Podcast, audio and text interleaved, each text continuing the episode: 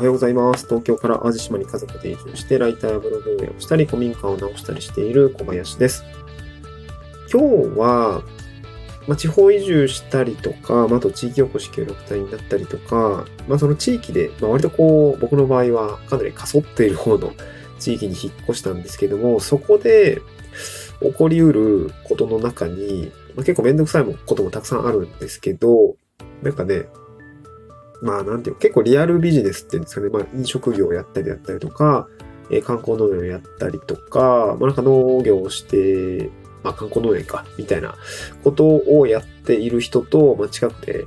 まあお仕事をする。まあ僕の場合は半分ウェブ、半分リアル仕事、まあコミカを直したりとかっていうところになっているので、まあ反応半ウェブみたいな感じなんですけども、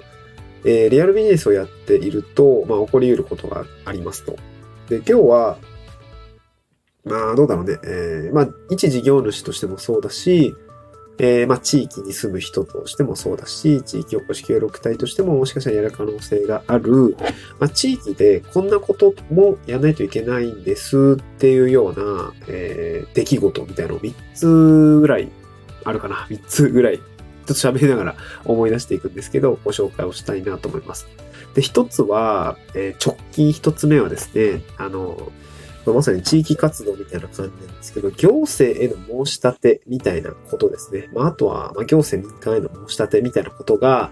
あ起こり得ます。起こり得ます。で、具体的に、まあ、事案としてはどういうものがあるかっていうと、えーっとね、これ一つは、まあ、もう言ってもいいかなと思うんだけど、一つはね、太陽光発電に対する反対活動みたいなことですね。こういうのがあったりします。まあ、あとは、えーっとね、まあ、なんかこう、自分の活動してる集落って、これ結構山、めっちゃ細道を抜けた後の山あいにあるんですけど、えーそこに向かうまでの、まあ、ちゃんと、なんていうかな、そこからもう一本道なんですところ、そこからの分岐点のところで今工事していて、で、これからですね、まあ、アジサイが綺麗な観光農園が集落にあるんですけど、まあ、6月に入ったら始まるので、まあ、そこにね、えー手前のこう、道が工事していて、結構ね、道も分かりづらくなっちゃってるんですよね。で、そうなった時に、やっぱ問い合わせ、事業者さんの方にも来たりするんですよ。なんかこう、ナビに、なんかまっすぐって書いてあるんだけど、まっすぐ行ってもたどり着かんぞ、みたいな 感じのことがあって問い合わせ増えていると。まあ、じゃあその、指導ですね。まあ、私の道じゃなくて、その、市町村の市の道だったり、県道だったりとか、なんかもろもろこう、そういったところに看板をね、立たせてえーあげた方がいいんじゃないのか、みたいなことが、まあ、町内会だったりとか、事業者さんとしては、えー考えるべきことなんですね。うん。で、まあ、普段会社員でやってたら、あんまそういうことってやらないと思うんですよね。こう、行政に対する申し立てとか。やらないと思うんですけど、まあ、地方でリアルビジネスとか、まあ別にや、まあ、どうだろうね、会社、うん、まあ IT 系のビジネスだとあんまないと思うんですけど、なんかこう、えーやったりする必要があるわけですね。行政への申し立てですね。で、この辺は結構本当にそうですね。まあめんどくさかったりも、うーんと感じる人もいるでしょうし、まあ割と僕は、えー 何かこう事務手続き的なことをするのはそんなに苦手じゃないので、えーなんか結構論理的に端的に、えーこうこうこういう処理が多分必要になりそうだなとか、えー電話の窓口調べて、担当者喋って、あ、じゃあこういうものが必要なんですね。みたいなこう準備して、淡々とやっていくみたいなのは、別に、あの、た苦苦じゃないというか、うん。なので、えっ、と、そうですね、2年ひ、2年移住してき、移住してき2年ですけど、まあ結構やりましたね。めちゃくちゃ県の担当者だったりとか、えー、そうですね、なんだろう。まあ自治体の担当者だったりとか、まあ県の担当者って言ってもね、結構やっぱその行政にによって、こう、科が全然違ったりするので、まあ、土木、建築、まあ、古民家のね、あの、古民家の話とかもね、許可取りに行ったりもしていたので、えー、県の、なんて言うんでしょう。そうだな、県の建築家だったりとか、まあ、あとは食品衛生に関する課だったりとか、まあ、いろんなとこに行ったりとか、まあ、あと、太陽光発電の話で言うと、えー、なんかリング水産課とか行ったりとか、あ、あと本当に民間団体とか、あ、えっ、と、民間のその部署だったりとか、いろいろこう、話を聞いてもらって、みたいなことをする、セッションをする必要があったりする場があるんですよね。で、こういうことは結構めんどくさい人とかストレスかかる人多分結構いると思いますので、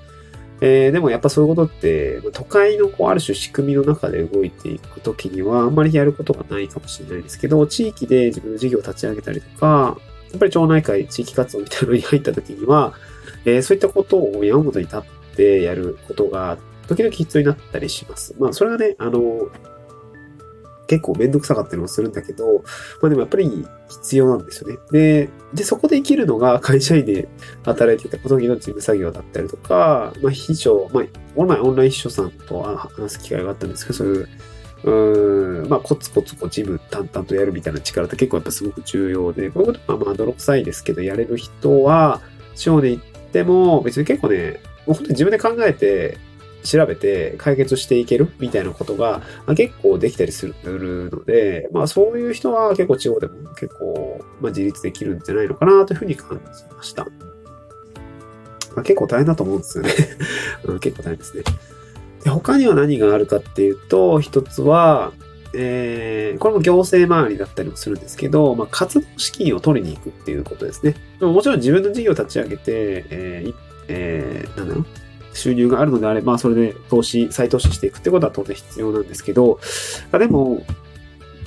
まあ、例えばそうですね、地域活動ってなるとそうだな、あの、獣害対策に関する補助金を獲得しに行ったりとか、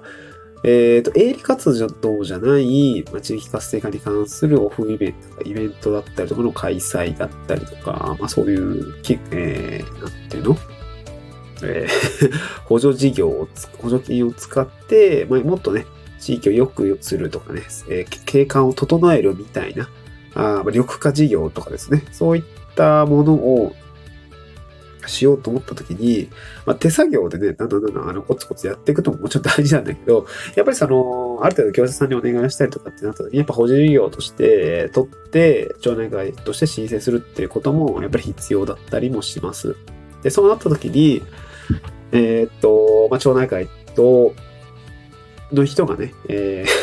申請をしてやらないといけないんだけど、やっぱもうみんな高齢化してるわけですよ。書類作りもやっぱり大変だと思うし、まあ、そんな時にもやっぱり、そこでね、あ、じゃあ、えー、申請作りますとかね、あ、僕、じゃあちょっと予算取ってきます みたいな感じで、え、動けると、やっぱり信頼されるし、なんていうのかな、ありがとね、みたいな感じになるんですよね。その地域としてし、あの、信頼を得られるみたいな。もちろん当然めんどくさいですよ。特に補助金事業なんかは、最初の申請もしめんどくさいし、担当者とのやりとりもめんどくさいし、えー、っと、なんだろうね、あと、あ、実績報告系が一番めんどくさいかな。まあ、ある程度でも、実績報告とかも言ったら、まあ、民間で普通にやってることをやれば問題ないんで、うーん、まあ、必要な写真を取っておくとか、えー、請求書とか、自己費、委託費みたいなのは、領収書しっかり取っておくとか、まあ、普通に普通のことを普通にやったらまあ取れると思うんで、そういうことが普通にできるような状態で自分があるのかどうかっていうところ、なんか自分めんどくさいな、サボっちゃうなってことであると、ちょっとちょっと、あの、気を引き締めて、引き締めてやらないといけないと思うし、えー、まあそういう補助金を使うのであれば、そういうことをね、えー、やっていかないといけないかなと思いますね。はい。まあ、あとはなんだろうなあと、教育機関とのやりとりもあるかもしんないですね。そう、地方で、まあなんか頑張ったりとかしていると、まあ割と目立つんですよね。そう、割と目立つ。そう。で、そうなってくると、うんとね、大学教育関係で地方創生だったりとか、まあ地域経済だったりとか、あとは政策、地域政策だったりとか、まあそういった教育機関から結構その行政ですね。まあ、総務省が提唱してるんですけど、地域と大学が連携をして、何かこう、まあ、学びの場と、地域活性化の、まあ、一つの枠組みとして、えー、そういったことをやっていきましょうっていう、まあ、自治体さんも結構多かったりもします。僕のいる洲本市さんもそうだし、えっ、ー、と、この前、あ、あの、ちょっと訪問してきた、え小豆島さんもそうなんですけど、小豆島の殿省庁だったかな？もうそうなんですけど、やっぱそういう疫学連携みたいなことや、積極的に取り込んでいる自治体さんが結構います。ってなると、あの、教育関係者ですね。僕も今大学